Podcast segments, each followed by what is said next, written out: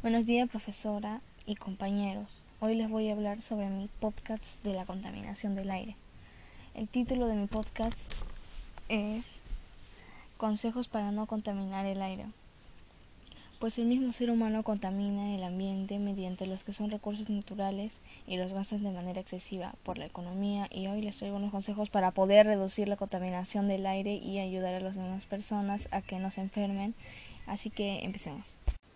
Podemos reemplazar el combustible sólido por combustible más limpio en los hogares, aplicar sistemas de ventilación en las casas, en la escuela o en el trabajo, también evitar las quemas de basura y botarlo en el recolector.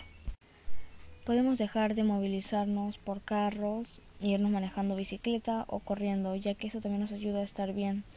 Ir corriendo con una bolsa o recogiendo residuos no utilizar ambientadores y utilizar los ecológicos o plantas que boten aroma.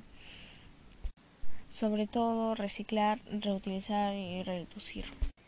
Yo opino que la gente debe poner de su parte y realizar campañas o afiches que nos hagan reflexionar sobre esta situación del aire, porque eso no solo afecta a uno, sino nos afecta a todos. Gracias, soy la alumna Gabriela Mendoza Castillo del tercero D del Colegio San José Marelo.